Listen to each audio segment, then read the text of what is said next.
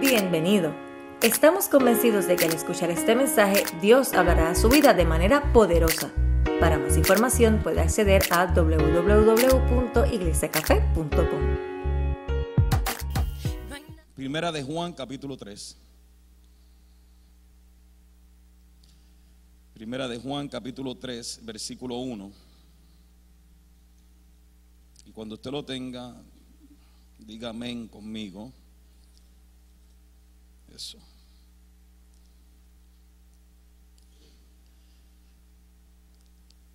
Dice, mira cuál amor nos ha dado el Padre para que seamos llamados hijos de Dios. Por esto, el mundo no nos conoce porque no le conoció a Él. Amados, ahora somos hijos de Dios y aún no se ha manifestado lo que hemos de ser.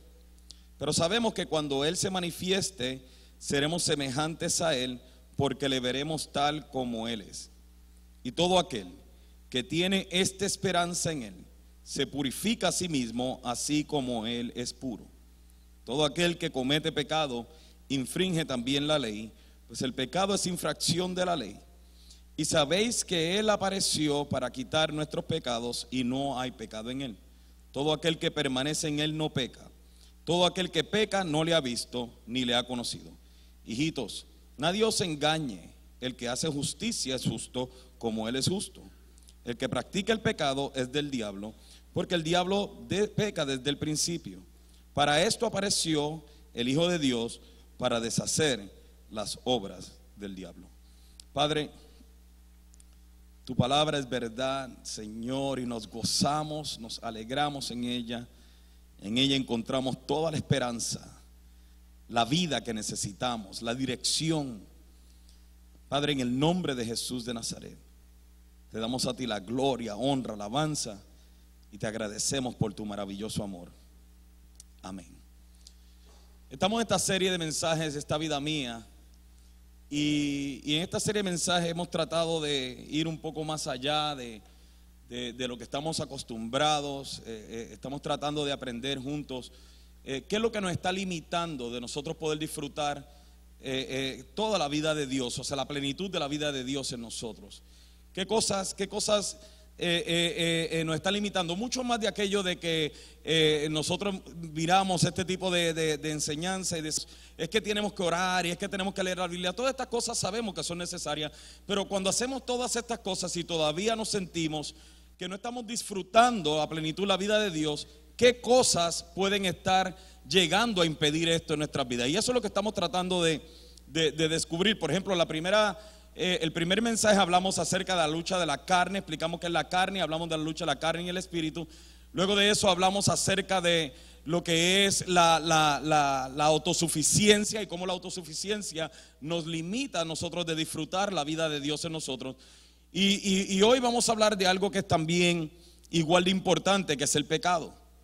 Ahora, vamos a verlo desde, otra, desde, un punto de vista eh, posiblemente un poco diferente a lo que estamos acostumbrados. ¿okay? Así que no, se me ponga nervioso antes de tiempo. Ahora, eh, eh, la verdad del caso, o sea, porque, porque tenemos que tener cuidado, o sea, nosotros tenemos esta idea de Dios de que nosotros tenemos que hacer todas estas cosas para agradar a Dios y para que Dios nos ame. Sin embargo, conforme a la escritura, nosotros descubrimos que ya Dios nos amó antes de hacer todas esas cosas. Entonces, nada de lo que yo hago eh, eh, sea orar, sea predicar, sea enseñar, sea servir, hace de que Dios me ame más o menos, porque ya Él me amó. Y Él me amó con amor incalculable. Entonces, la, Biblia nos enseña, y uno, de mis versículos favoritos, es, o sea, es Efesios 2.1, no lo busque, solamente así lo estoy mencionando, y nos dice, y Él os dio vida a vosotros cuando estabas muertos en delitos y pecados. Lo que significa que el amor de Dios no crece con mis buenas obras. E-, esto es importante entenderlo. El amor de Dios no crece con mis buenas obras, porque ya Dios me amó todo lo que tenía que amarme cuando crucificó a Cristo en la cruz del Calvario. Si ese amor no fue suficiente, nada de lo que Dios haga lo será. Entonces, ahora, ¿por qué entonces hacer todas estas buenas obras? ¿Por qué orar? ¿Por qué leer la Biblia? ¿Por qué buscar eh, eh, eh, vivir una vida recta y una vida en santidad?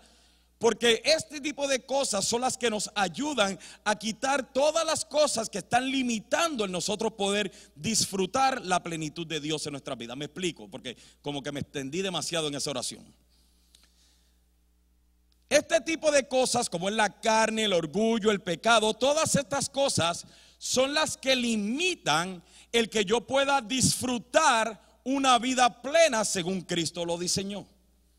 Entonces la oración, la lectura de la palabra, el servir a Dios, el ser discipulados, el hacer discípulos, el hacer todas estas cosas, sirven con el fin de eliminar todo lo que está estorbando la manifestación de la vida de Dios en mí. Es como, es como que todo esto ayuda a quitar de mí todo lo que no me permite disfrutar a Dios. Y el pecado es una de estas cosas. Por ejemplo, cuando nosotros leemos en Romanos 12:2 que nos dice, no os conforméis a este siglo, sino transformaos por medio de la renovación de vuestro entendimiento para que comprobéis cuál sea la buena voluntad de Dios agradable y perfecta. Se lo traduzco en buen español de Richard Martínez. Lo que el apóstol Pablo está queriendo decir es, cambia tu manera de ser, porque las actitudes del mundo el pecado y todo lo que compone el mundo no nos permite descubrir cuál es la buena voluntad de Dios. Y la buena voluntad de Dios es agradable y perfecta. Entonces, conforme a eso es lo que yo quiero hablar hoy acerca del pecado. Porque para mí es importante que nosotros entendamos qué es el pecado. Y, esto es importante porque generalmente si yo le pregunto a la mayoría de nosotros los que estamos aquí, en cuanto al pecado, le digo, ¿qué es para ti pecar? Usted me va a decir inmediatamente, eh, pues no puedo adulterar y, no puedo matar y no puedo robar. y si hago cualquiera de esas cosas son pecados y ciertamente lo son. Pero el pecado es mucho más que eso. La palabra pecado en el Nuevo Testamento se traduce en griego armatia. Y armatia tiene un significado bien particular que significa no dar en el blanco. Entonces pecado es no dar en el blanco, en el blanco que Dios determinó. Ahora, e-, esto es lo que lo hace complicado, esto es lo que hace complicado este mensaje, pero después se lo voy a poner bien fácil.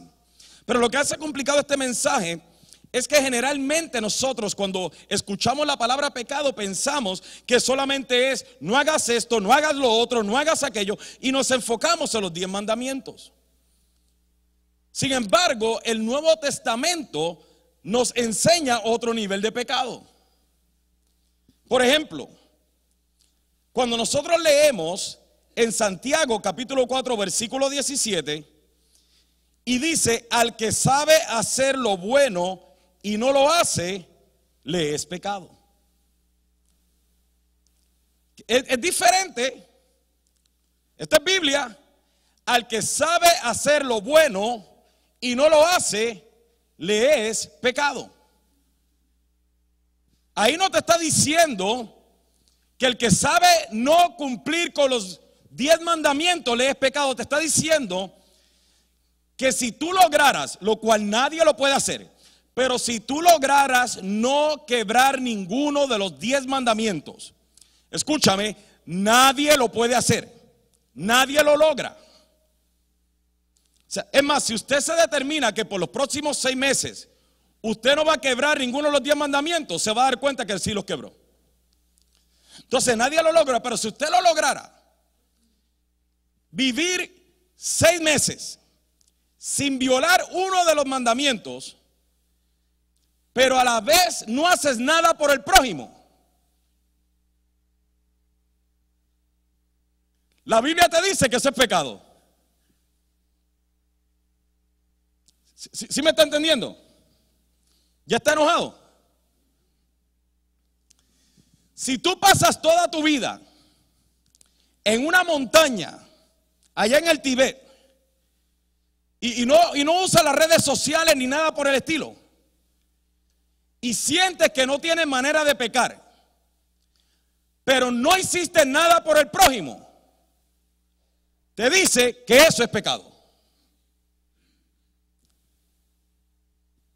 Bien, difícil, bien, diferente a lo que conocemos como pecado, ¿cierto? Ahora, ahora, ahora, cuando leímos Mateo 25, esto lo estudiamos hace varias semanas atrás, y leímos Mateo 25 y, enseñamos que Cristo viene y enseña cuando yo venga en toda mi gloria y separe a, a los de la derecha, a los de la izquierda, le dice a los de la derecha, vengan amados de mi Padre al lugar preparado, o sea que desde antes de la fundación del mundo, ¿y qué es lo que le dice? porque tuve hambre y me diste de comer, tuve sed y me diste de beber, estuve enfermo y me viniste a visitar, estuve preso y viniste a mí. Y luego le dice a los de la izquierda, al infierno, al castigo eterno, malditos, le dice, malditos. ¿Por qué? Porque yo tuve hambre y no me diste de comer, yo tuve sed y no me diste de beber, estuve preso y enfermo y no me viniste a visitar los condena no porque violaron los diez mandamientos. No les menciona los diez mandamientos. Los condena porque pudiendo hacer lo bueno, no lo hicieron. Porque pudiendo ayudar al prójimo, no lo ayudaron. Ahora, yo entiendo que vivimos en un tiempo que hay una cantidad de gente que siempre son como el chapulín colorado o nos ven como el chapulín colorado, se quieren aprovechar de nuestra nobleza. No es eso lo que estoy hablando. Lo que estoy hablando es de que cada uno de nosotros, Dios tiene un propósito determinado, el cual nosotros tenemos que descubrir y la única manera de descubrirlo es mientras servimos al prójimo. ¿Por qué usted cree que a mí yo me, esfuerzo y siempre insisto, insisto e insisto de llevar a la congregación, de salir de la banca cómodo y comenzar a servir al prójimo? Porque usted nunca, yo sé que hay gente que dice, no, pastor, yo sirvo al prójimo en mi trabajo, eh, déjese de eso. Si usted no puede servir al prójimo en el entorno de la iglesia, usted no sirve al prójimo fuera de la iglesia. Muy fuerte. Es más, mire esto, mire esto. Vaya conmigo a Mateo 5. Vaya conmigo a Mateo 5.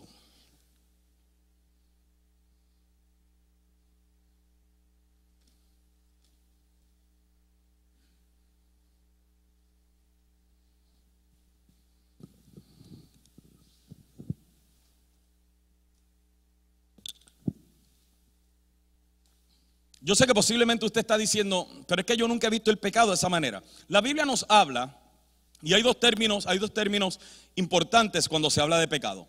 Está el pecado de omisión y el pecado de comisión. Recuérdese esas palabras, o por lo menos recuérdese lo que significan. Está el pecado de omisión y el pecado de comisión. El pecado de comisión es lo que nosotros conocemos. No matarás, no hurtarás, no esto, no esto. Y cuando violamos ese pecado, ese pecado se le llama pecado de comisión. Pero está el pecado de omisión, que es lo que la iglesia generalmente no habla, y es cuando la gente puede hacer lo bueno y no lo hace. Cuando la gente tiene la habilidad de hacer por alguien y decide no hacerlo porque solamente está pensando en ellos mismos. Eso es un pecado de omisión. Ahora, miren, miren Mateo capítulo 5. Y si comenzamos a leer del versículo 13 en adelante, y lo voy así a repasar bien rápido, dice, bienaventurados los pobres de espíritu, porque de ellos es el reino de los cielos. Bienaventurados los que lloran, porque ellos recibirán consolación. Bienaventurados los mansos, porque ellos, ellos recibirán la tierra por heredad. Y cuando usted comienza a ver las bienaventuranzas de, y del 3 al 12, comienza a hablarte de lo que Cristo identifica como una vida bendecida. Cuando usted lee esto es muy diferente a lo que usted y yo entendemos por bendición. Porque en cierto modo Cristo comienza a enseñar que la vida bendecida no es una vida enfocada en lo terrenal y en lo propio y en mí, sino que la vida bendecida es una vida enfocada en la eternidad. Mira lo que les dice aquí. Los pobres no se preocupen, ellos recibirán el reino de los cielos. Los que lloran reciben consolación. Los mansos reciben la tierra por heredad. Los que tienen hambre y sed de justicia serán saciados. Los misericordiosos alcanzan misericordia. Los limpios de corazón ven a Dios. Los pacificadores serán llamados hijos de Dios. Los que padecen persecución por causa de la justicia, estos reciben el reino de los cielos. Y, luego dice, bienaventurado, versículo 11, sois cuando por vuestra causa o, por, cuando por mi causa os vituperen y os persigan y digan toda clase de mal contra vosotros mintiendo. Y comienza a llevar a todos los que están escuchando el mensaje del monte a, desenfocarlos de una vida, o sea, de, un enfoque terrenal y enfocarlos en un enfoque eterno. yo sé que a nosotros no nos gusta este tipo de mensajes. Porque nosotros lo que venimos a la iglesia es, ayúdame a enfocarme en mis problemas. Sácame de mi problema. Pastor, dame una palabra que me saque de mi problema. Dame los 10 principios de yo no discutir con mi esposa. Si yo los conociera, no te los predicara, te los vendía.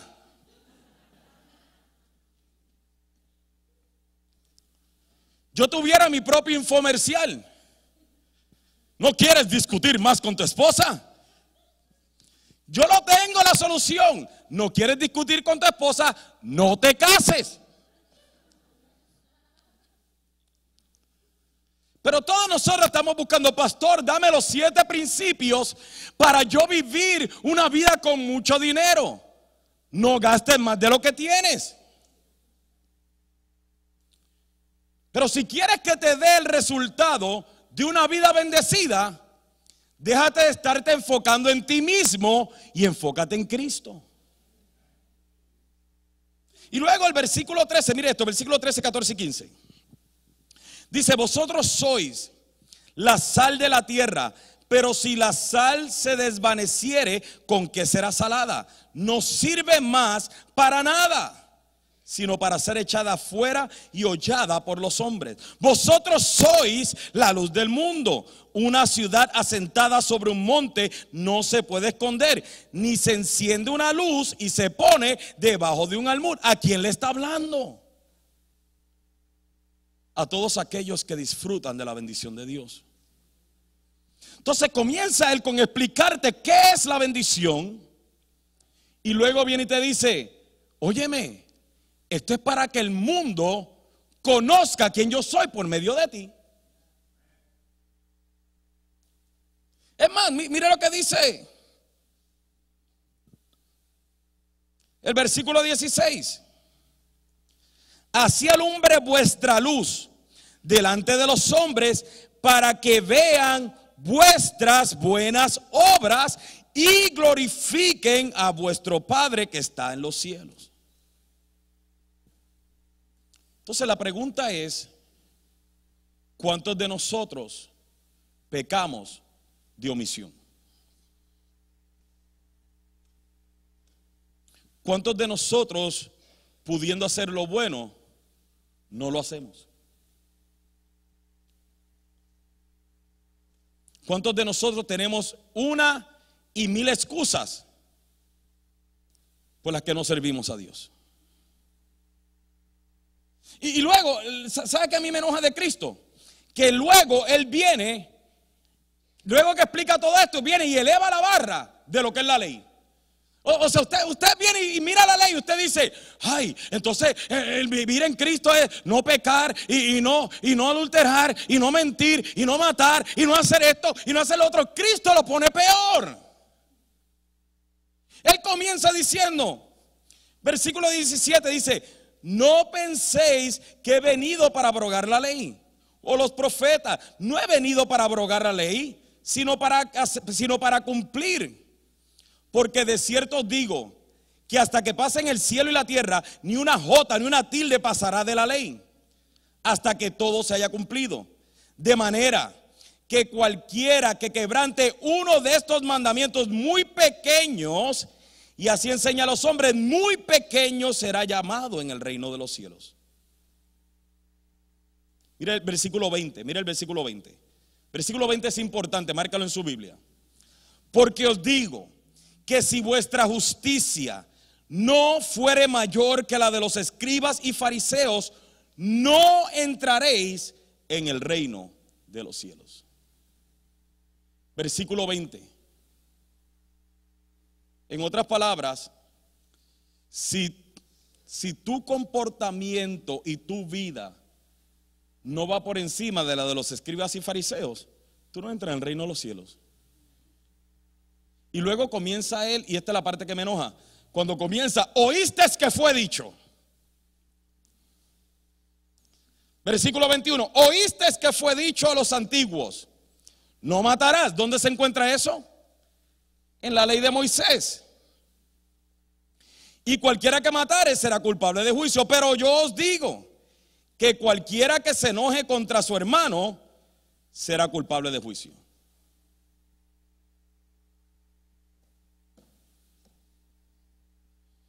Versículo 27. Oíste que fue dicho, no cometerás adulterio. Pero yo os digo que cualquiera que mira a una mujer para codiciarla, ya adulteró con ella en su corazón. Y comienza Cristo a elevar la barra. Él le dice, tú oíste que fue dicho que si haces esto es pecado. Para mí pecado es que hagas algo menos que eso.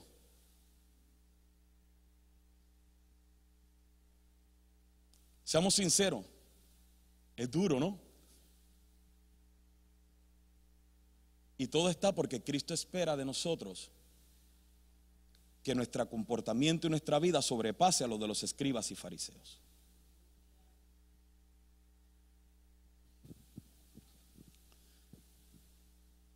Luego del versículo 38 al 48, usted lo puede leer en su casa.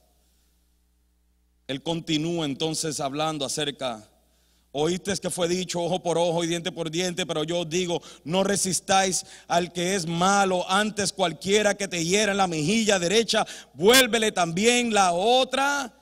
Y al que quiera ponerte a pleito y quitarte la túnica, déjale también la capa. Y al cualquiera que te obligue a llevar carga por una milla, ve con él doce. Fija lo que él está hablando. Está poniendo de una manera, te está diciendo, no, no, no, no. Esto no se trata de la manera en que tú no haces algo y es pecado. Se trata de manera que si tú dejas de hacer algo bueno, también es pecado.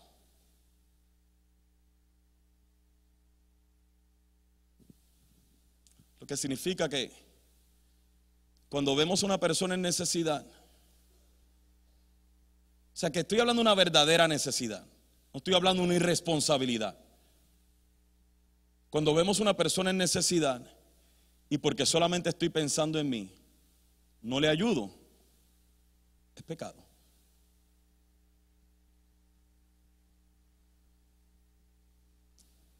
¿Están aquí o están enojados ya? Ahora, ¿cuál es el problema del pecado? El problema del pecado es que el pecado es un mensaje directo de nuestra parte hacia Dios que le decimos, no te necesito. O sea, cuando, cuando, yo, cuando yo, mi pecado es de adulterio, yo le estoy diciendo a Dios, yo no te necesito a ti, tú no llenas mi vida lo suficiente, la mujer que me diste no llena mi vida lo suficiente, por eso es que yo tengo que buscar ahora a otra mujer para que llene o para que intente llenar ni lo que la mujer que me diste llena, ni lo que tú llenas. Cuando yo robo o cuando miento en los taxes es pecado.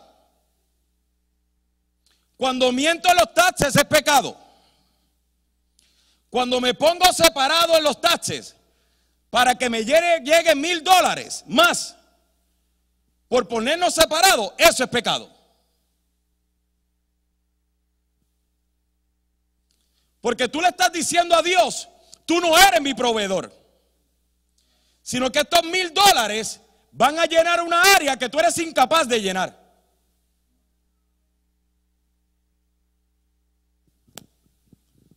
Está aquí. Y el pecado es un mensaje directo a Dios de que nosotros no lo necesitamos. El pecado en el Edén fue un mensaje directo de Eva y de Adán hacia Dios de que no lo necesitaban.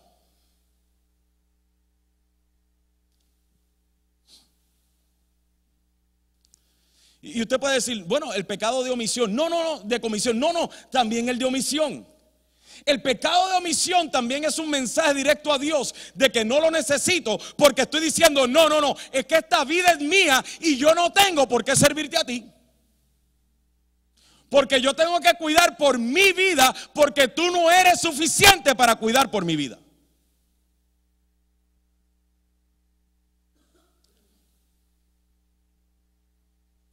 Y, para mí eso es lo peor del pecado. el, pecado no es esto de que, eh, eh, de que Dios es, es un Dios inseguro, con baja estima. O sea, que está esperando que nosotros cumplamos con esto, esto, esto y aquello para él sentirse más Dios. Sino que el pecado, lo peor del pecado es que es un mensaje directo a Dios, donde le decimos, yo no te necesito. Yo puedo por mí solo. Y yo quiero traer a colación en este momento. ¿Se imagina usted lo que sería una vida sinceramente sin Dios? ¿Se imagina que de verdad Dios dijera, ok, tú no me necesitas, no hay problema, yo me salgo? Yo sé que la religión no ha enseñado eso, gracias a Dios Dios no se aleja, pero imagínese que Dios viniera y dijera, ok, ok, ok, ¿Tú quieres, ¿Tú quieres vivir tu vida por ti mismo? Paga las consecuencias de tu pecado. No, no las consecuencias que vas a pagar como quiera, sino el resto de consecuencias que viene por el pecado. Voy a permitir que tú pases lo que Cristo pasó en la cruz. Para que te pongas a cuenta con tu pecado.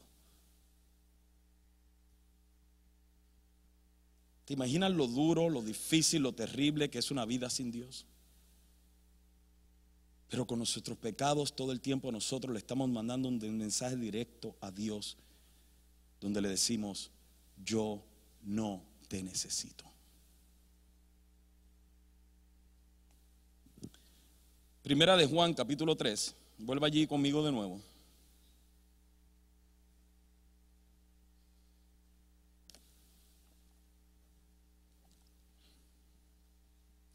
En el versículo 8, no se enoje conmigo, esto es lo que dice su Biblia.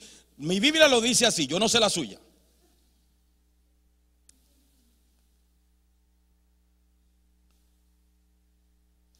Pero mi Biblia dice, el que practica, diga conmigo practica. El que practica el pecado es del, lo dijo usted, no lo dije yo. Porque el diablo peca desde el principio. O sea que esta vaina de que hoy pequé, hoy quiero pecar, hoy no sé cómo pecar. No, no, no, no, no, no. O eres o no eres. El que practica el pecado es del diablo, porque el diablo peca desde el principio. Lo que significa es que el pecado es un mensaje directo a Dios donde le decimos, mi identidad no proviene de ti porque yo me deleito y disfruto el pecado. Yo me deleito y disfruto la fornicación, lo cual tú aborreces. Yo no sé, pues estoy apuntando para allá porque es como si Dios estuviera allá arriba. Él está en todas partes. Pero solamente para hacer esa ilustración que nosotros yo sé que tú aborreces la fornicación, yo sé que tú aborreces la pornografía, yo sé que tú aborreces el adulterio, yo sé que tú aborreces la borrachera, yo sé que tú aborreces todo eso, pero como yo me deleito en eso, entonces yo quiero ser identificado con el diablo y no contigo. Eso, eso es lo que nos está diciendo ahí. El que practica el pecado es del diablo, porque el diablo peca desde el principio. Pero lo terrible de ese versículo no es eso. Lo terrible de ese versículo es que nos dice, para esto apareció el Hijo de Dios. Para esto apareció el Hijo de Dios para deshacer las obras del diablo. Lo que significa que a pesar de lo malo que yo fui, de lo malo que Dios sabía que yo iba a ser, a pesar de todo eso, Él envía a Cristo para deshacer mi identidad con el diablo.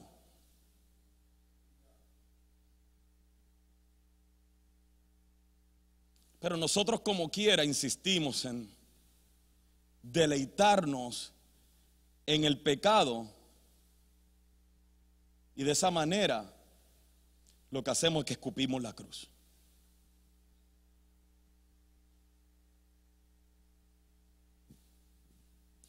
¿Cuántos de ustedes o cuántas personas saben que lo que están haciendo está mal, pero como quiera sienten que son atraídos a eso? Y ahí es donde tiene que preguntar, ¿cuál es tu identidad? ¿Cuál es tu identidad? Mire esto, mire esto. Comienza el versículo 1 del capítulo 3, dice, mirad, cuál amor. mire, come on, put, verse one. yeah, that one. Mire, ese versículo, por favor, míralo. Mirad cuál amor nos ha dado el Padre para que seamos llamados hijos de Dios. Está diciendo, men, tú no necesitas el pecado. Mira el amor del Padre. Mira cuánto amor Dios tiene por nosotros. Y todo para que seamos llamados hijos de Dios. Pero el que practica el pecado es del diablo. ¿Sabe que yo le decía, a, yo le decía a, unos pastores en estos días? Y perdone que sea bien claro con esto, pero lo tengo que decir. Yo le decía a unos pastores en estos días, estábamos reunidos y yo les decía, en las iglesias hay cuanta gente les fascina llevar a la gente a pecar.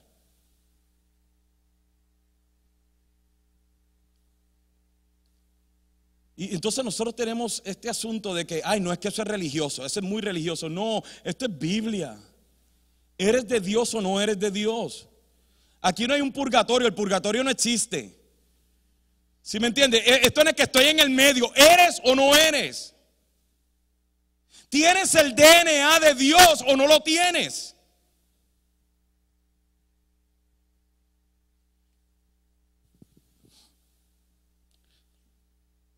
No creo que exista una sola persona que esté en este lugar que viva feliz en su pecado.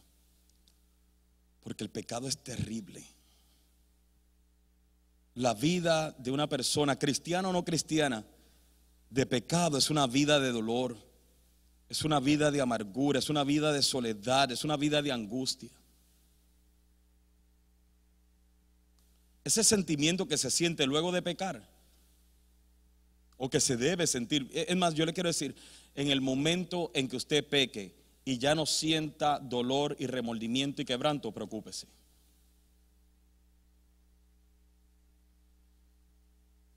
Ya voy a terminar. Vamos a 2 Samuel capítulo 11.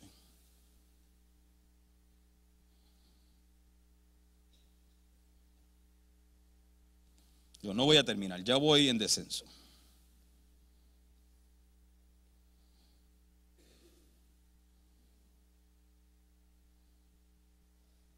Segunda Samuel 11.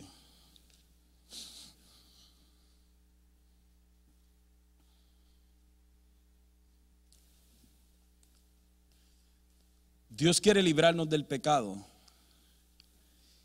Y envió a Cristo para que fuéramos libres del pecado, porque el pecado viene a destruirnos.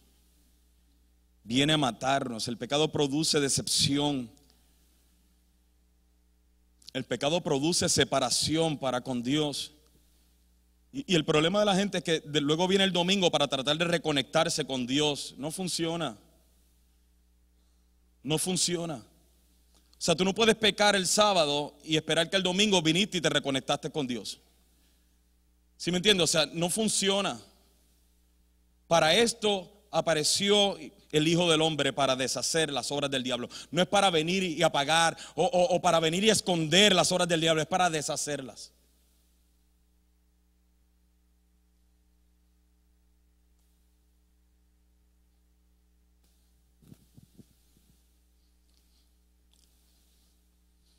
Ay, yo voy a buscar una iglesia que me dé mejor 10 principios para yo vivir feliz.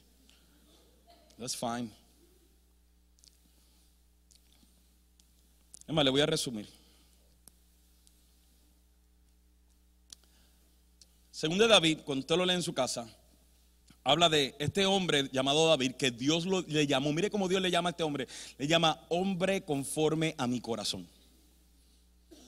Y este hombre conforme a mi corazón, o al corazón de Dios, perdón, llega un momento dado que cuando salen los, los reyes a la guerra, mire el versículo 1, aconteció el año siguiente, en el tiempo que salen los reyes a la guerra, que David envió a Joab y con él a sus siervos y todo Israel, y destruyeron a los amonitas y sitiaron a Rabá, pero David se quedó en Jerusalén.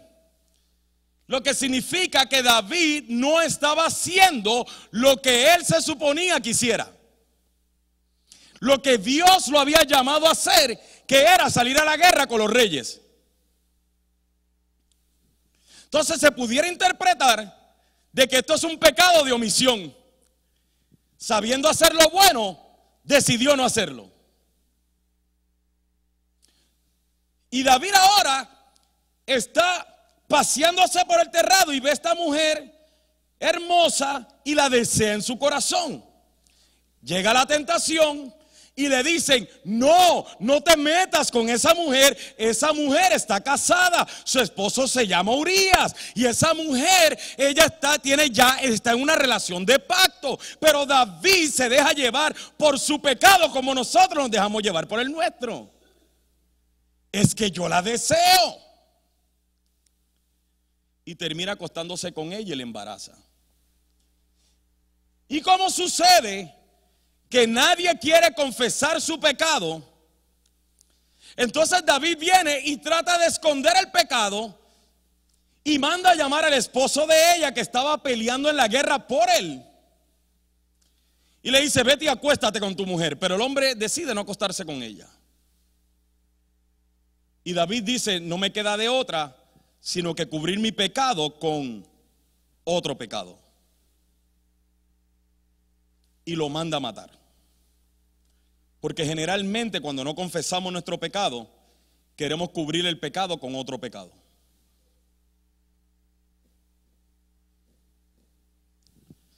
Y cuando David ahora lo manda a matar, en el capítulo 12, ve el versículo 1,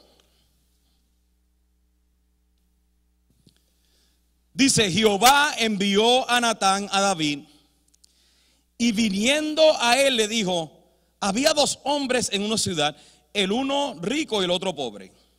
Y Joab viene y comienza a contarle esta historia a David, comienza a decirle, había un hombre rico, había un hombre pobre, el hombre rico tenía muchas ovejas y vacas y, tenía de todo, pero el pobre solamente tenía una corderita, un corderito. Y cuando viene una persona de visita, el hombre rico viene y le quita la corderita o el corderito al hombre pobre. Y mata el corderito para venir y cocinárselo al visitante en vez de tomar una de sus ovejas. A ver, rey, ¿qué se debe hacer con ese hombre? Y David dice, hay que matarlo. Y Natal le dice, ese hombre eres tú. Pero lo interesante de esto es el versículo 1, donde dice, Jehová envió a Natán a David. Porque un verdadero hombre y mujer de Dios, cuando está en pecado, está viviendo una vida de miseria.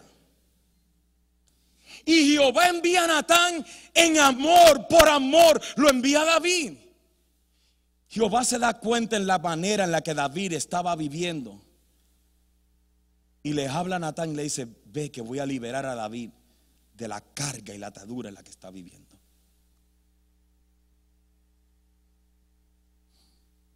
Me fascina eso porque me habla acerca del amor de Dios. Entonces, en el versículo, capítulo 12, versículo 5,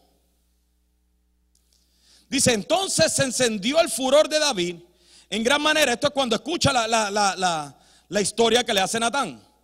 Contra aquel hombre dijo a Natán, Vive Jehová que el que tal hizo es digno de muerte y debe pagar la cordera con cuatro tantos porque hizo tal cosa y no tuvo misericordia. Entonces dijo Natán a David, tú eres aquel hombre. Y le dice, así ha dicho Jehová, yo te ungí por rey sobre Israel y te libré de la mano de Saúl. Yo te di, versículo 8, la casa de tu Señor y las mujeres de tu Señor en tu seno. Además te di la casa de Israel y de Judá. Y si esto fuera poco, te haría te habría añadido mucho mucho más. ¿Por qué pues tuviste en poco la palabra de Jehová haciendo lo malo delante de sus ojos?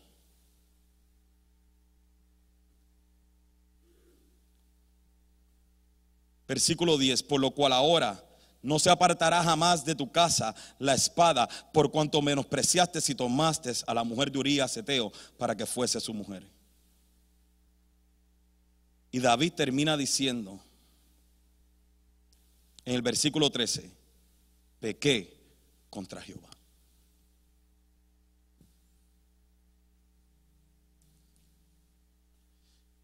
Yo, cuando usted lee esto, usted ve el dolor de Dios.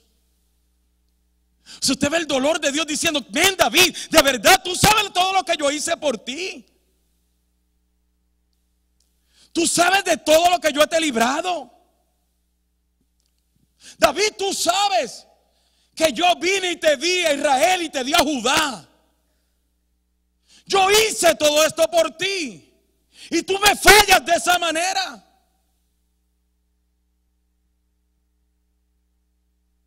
Y usted podremos sentarnos aquí diciendo, ah, ese David, no escúchame. Porque a nosotros Dios nos puede decir lo mismo o peor. A nosotros nos puede decir, men, yo entregué a Cristo por ti. Yo vine al mundo por ti. Yo me hice hombre por ti. Yo te amé cuando nadie te amaba. Yo di mi vida por ti cuando nadie dio dos centavos por ti. ¿Y tú tienes en poco pecar?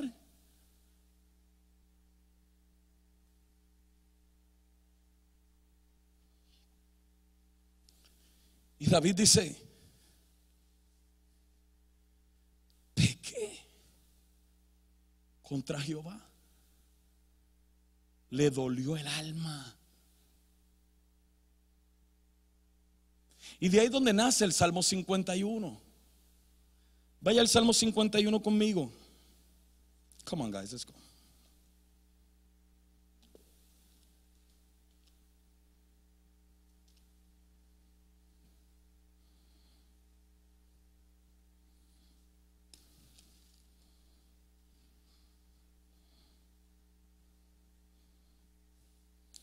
En el Salmo 51. ¿Ya lo tiene? De ahí es donde nace, o sea, cuando David viene y hace esta historia, o sea, viene y se arrepiente, de ahí es donde nace, donde David comienza diciendo en el versículo 1, ten piedad de mí, oh Dios, conforme a tu misericordia, conforme a la multitud de mis piedades, de tus piedades, borra mis rebeliones. Lávame más y más de mi maldad y límpiame de mi pecado. Porque yo conozco mis rebeliones y mi pecado está siempre delante de mí. Porque contra ti, contra ti solo he pecado y he hecho lo malo delante de tus ojos para que sea reconocido justo en tu palabra y tenido por puro en tu juicio.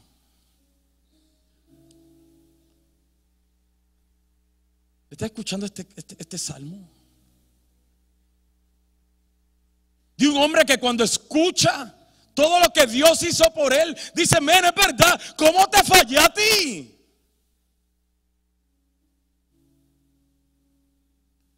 ¿Cómo fue posible fallarte? ¿Cómo es que no te obedecí? ¿Cómo es que no te escuché? Es más, en el Salmo 34, el mismo David habla acerca del pecado dice, bienaventurado. Aquel cuya transgresión ha sido perdonada y, cubierto su pecado. Bienaventurado el hombre a quien Jehová no culpa de iniquidad y en cuyo espíritu no hay engaño. Pero él dice en este versículo en particular, dice, mientras callé, Se envejecieron mis huesos. En mi gemir todo el día. Ven, él viene y dice, mientras yo callé, mientras yo no confesé mi pecado, yo sentía que me secaba. Porque el pecado lo que viene es a destruirnos, a secarnos, a succionar la vida de Cristo en nosotros. Pecado no es nada más, no, no, hagas esto, no hagas aquello, ten cuidado en hacer lo otro.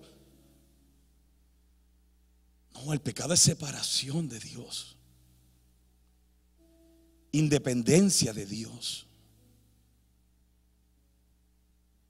No es cualquier cosa. Lo que pasa es que como no somos consumidos en el momento, pensamos que es cualquier cosa.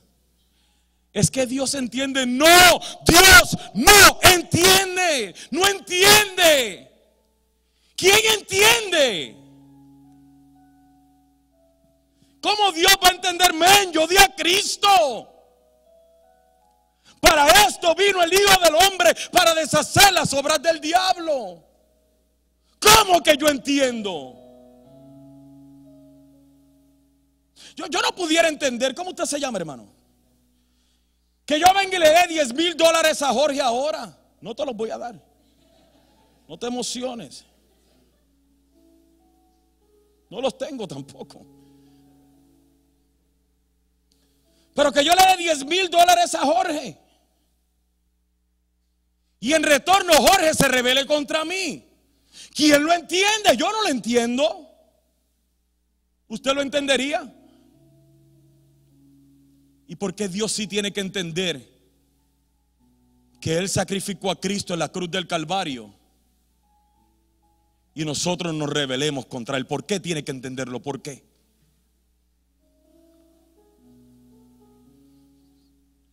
¿Por qué Dios tiene que entender el mensaje directo que le decimos, yo no te necesito?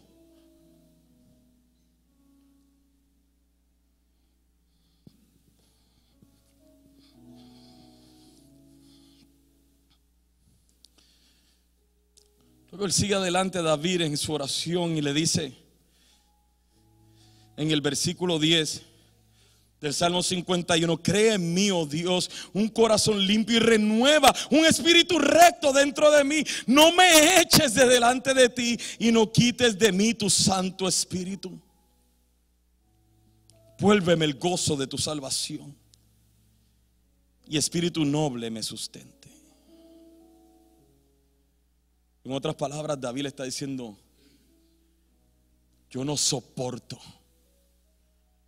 el dolor y el vacío que se siente en estar lejos de ti.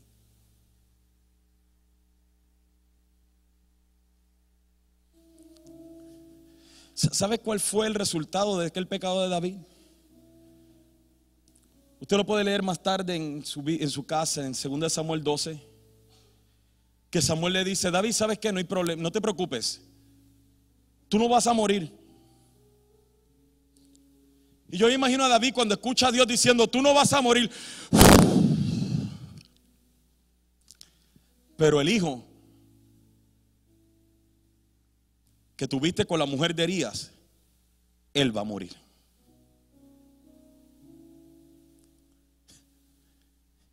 Y la Biblia dice, la Biblia describe esta escena que David comienza a rogarle al Señor, no, no Señor, no permita que el hijo muera, no permita por favor. Pero alguien tenía que morir. Porque la paga del pecado es muerte. Alguien tenía que morir. Y describe la Biblia que David se acostó en tierra y no quiso comer. Y estaba acostado en tierra. Yo me imagino, imagínate esta, escena. El rey de Israel tirado en tierra. Por días, duró siete días. Sin comer. clamando al Señor. Yo me lo imagino la cara empolvada, el pelo empolvado, con manchas de lodo en la cara entre las lágrimas y el polvo, con las ropas reales sucias, llenas de tierra. Y dice la Biblia que los ancianos trataron de ir a levantarlo y él no lo permitió. Él dijo, no me toquen. Yo quiero estar aquí. Tirado en el piso, me duele. Le fallé a Dios. Y usted dice, no, posiblemente era lo del niño. No, no solamente era lo del niño. El Salmo 51 nos dice que él le dolió en el alma fallarle a Dios. Pero claro, la conciencia de que ahora el niño también pagaría las consecuencias. Alguien siempre termina pagando las consecuencias de nuestro pecado. Alguien paga la consecuencia de nuestro adulterio. Generalmente son nuestros hijos. Alguien paga las consecuencias de nuestro pecado de omisión. Generalmente son gente que usted puede ayudar, pero por estar pensando en usted mismo no lo ayudan. Gente que pudiera servir. Hay niños en Café que están pagando las consecuencias de nuestro pecado de omisión.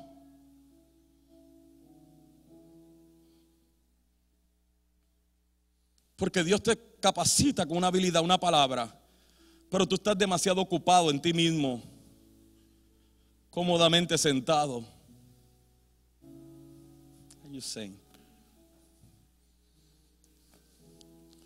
Yo, nada más lo que no me explico es cómo es que nosotros podemos pecar y quedarnos como si nada.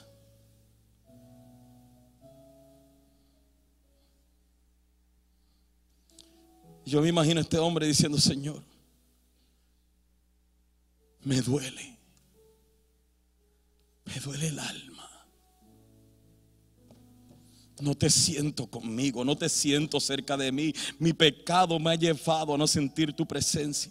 Ayúdame, Señor. Ayúdame. No soporto el dolor, Señor. No soporto este dolor. Ayúdame.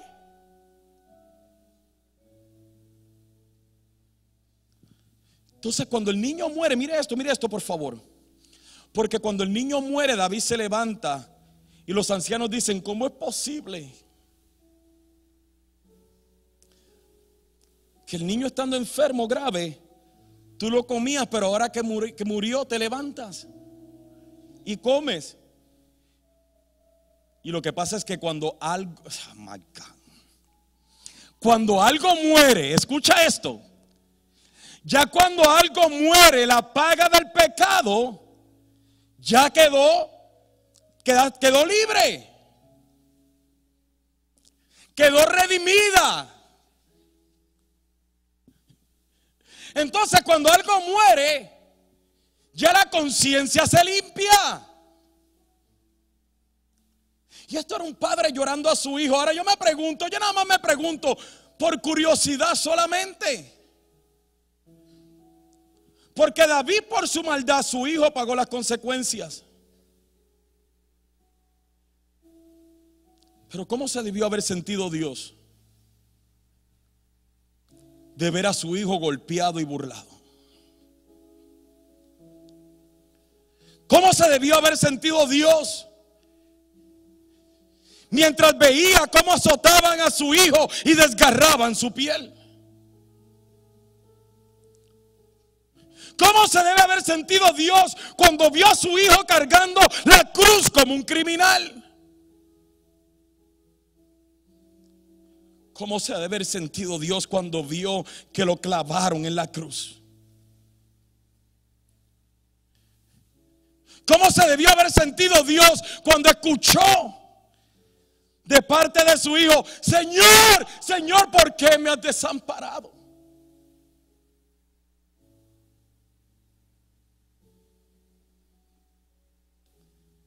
Y todo esto no por los pecados del Padre, sino por nuestros pecados.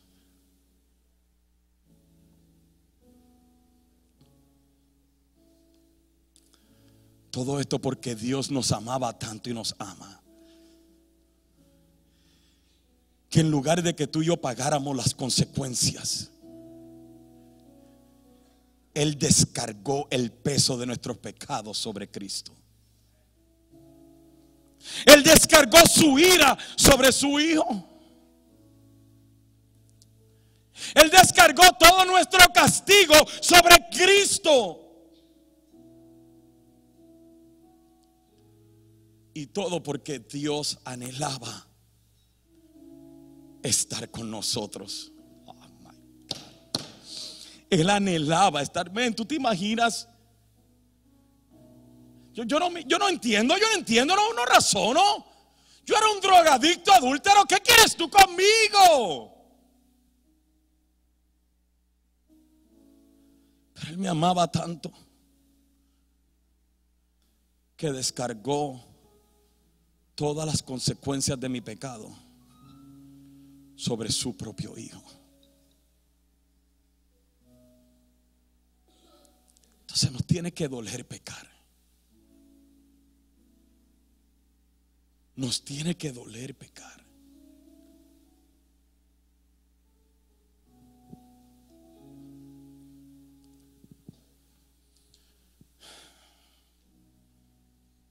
quiero preguntarte sinceramente, ¿no estamos cansados? ¿No, no estamos cansados de sentirnos vacíos? O sea, no estamos cansados de ser llenos, o sea, como un grupo de alabanza y sentirnos, oh, Él nos ama, Él nos ama, oh, cuán grande amor, y sentir que se nos para los pelos, pero en realidad salir de este lugar vacío. No, no estamos cansados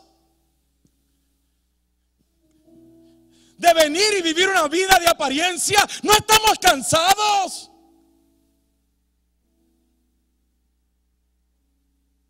De vivir separados de Dios. No estamos cansados viniendo a la iglesia, pero separados de Dios.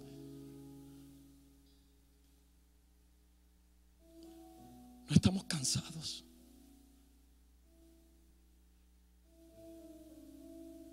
Tú entiendes que Él te ama. My God.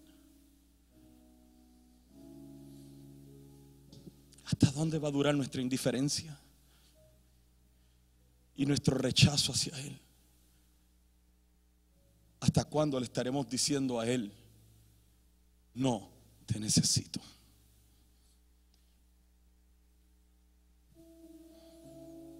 Ponte de pie, iglesia, por favor.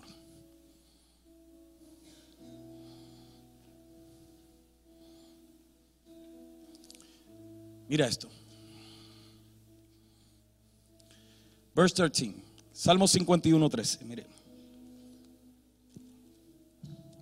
Déjeme, yo se lo pongo acá. Cuando David se da cuenta del amor de Dios y de la misericordia de Dios con él,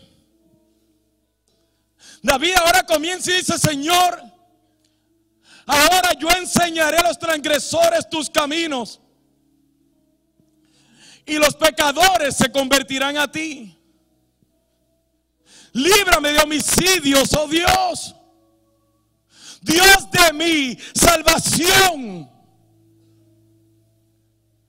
Cantará mi lengua tu justicia. Señor, abre mis labios y publicaré y publicará mi boca tu alabanza. Porque no quieres sacrificios que yo la daría. No quieres holocausto.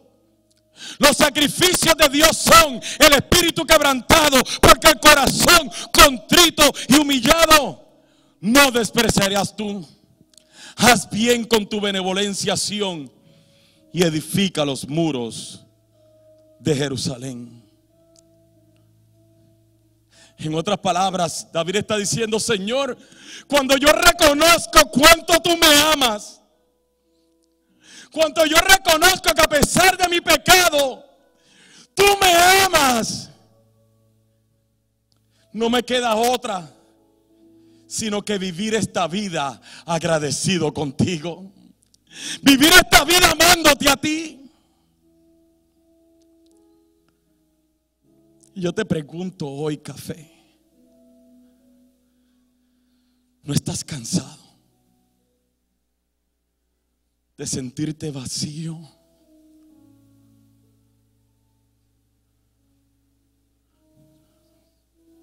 Porque para eso apareció el Hijo de Dios para deshacer la separación entre tú, yo y el Padre.